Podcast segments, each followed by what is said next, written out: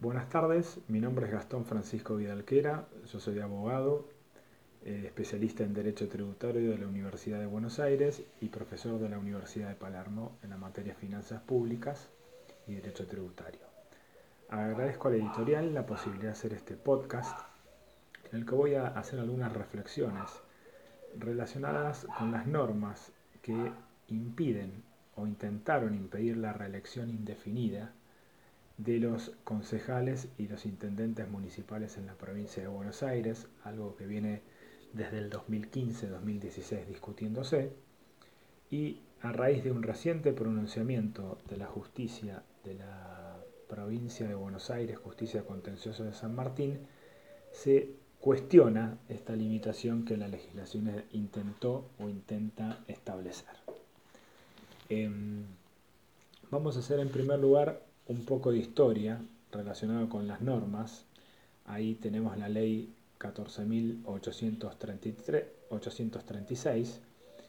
que establece que el intendente y los concejales serán elegidos directamente por el pueblo,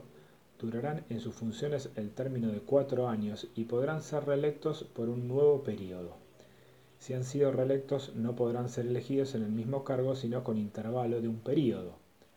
con lo cual, esta ley lo que está buscando es limitar las reelecciones a uno,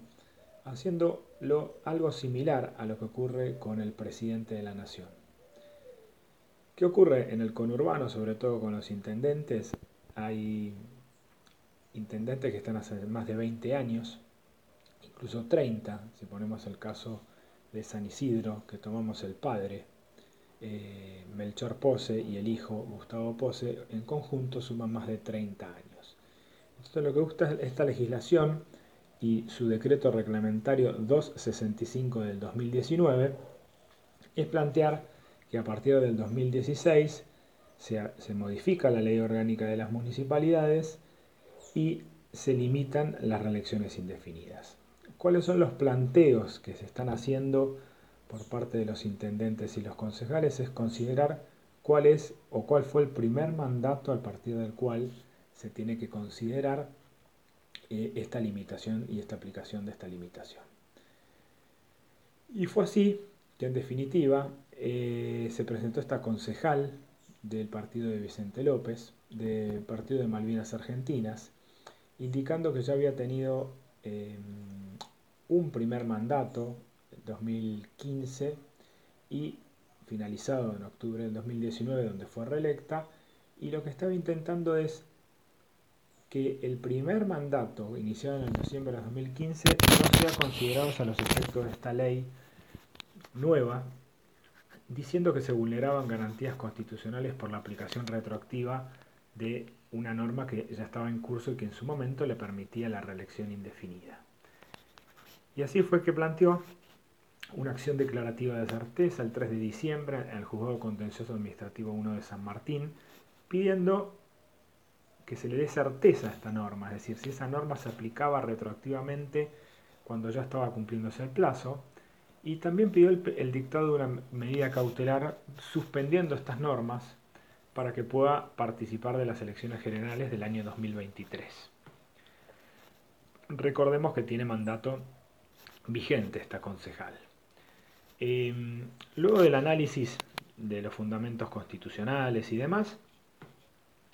vamos directamente a lo que analizó el juez. En primer lugar, analizó que toda medida cautelar y sobre todo pensemos que hay que frenar una ley, hay que frenar una ley del Congreso de la provincia de Buenos Aires, requiere una serie de características o medidas, que es la verosimilitud del derecho, el peligro en la demora y que no se afecte el interés público. Y también se agrega algo cuando estamos hablando de actos de gobierno, que es que sea o se manifiestamente arbitrario el acto cuestionado. Con lo cual vemos que en principio no es fácil que una ley del Congreso, en este caso de la provincia de Buenos Aires, sea suspendida. Pero el juez sí tomó los criterios de la demandante y tuvo por acreditado el requisito de la verosimilitud en el derecho, eh, estableciendo que hay una aplicación retroactiva de la norma que, no le, que le impedía volver a participar de las nuevas elecciones. Y que, de alguna manera, con cita de, doctrina, se violaba el principio de capacidad contributiva y de eh, seguridad jurídica. Siendo el requisito del peligro en la demora, lo, encontró presente el juez también, por cuanto eh, de no suspenderse las normas impugnadas no le hubiera permitido presentarse en las elecciones futuras a un nuevo mandato. Y también soslaya que el interés público haya sido comprometido, porque tiene que ver con el interés público relacionado con eh, la voluntad popular. Entonces, de alguna manera lo ata el juez diciendo que la voluntad popular tiene que ser respetada y si esta persona tiene derecho a presentarse y es electa, estas normas pueden no limitarle. En resumen, se hace lugar a la medida cautelar solicitada por la concejal, le suspenden las normas y le permiten postularse para las elecciones generales de concejal del partido de Malvinas Argentinas en el año 2023. Recordemos que lo que buscaba esta norma, o lo que buscan estas normas básicamente es limitar estas reelecciones indefinidas.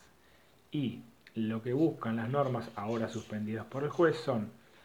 que concejales o intendentes son elegidos por cuatro años, reelectos por una sola vez, tiene que pasar un intervalo de un periodo quienes hayan sido reelectos por dos periodos consecutivos para poder volver a presentarse.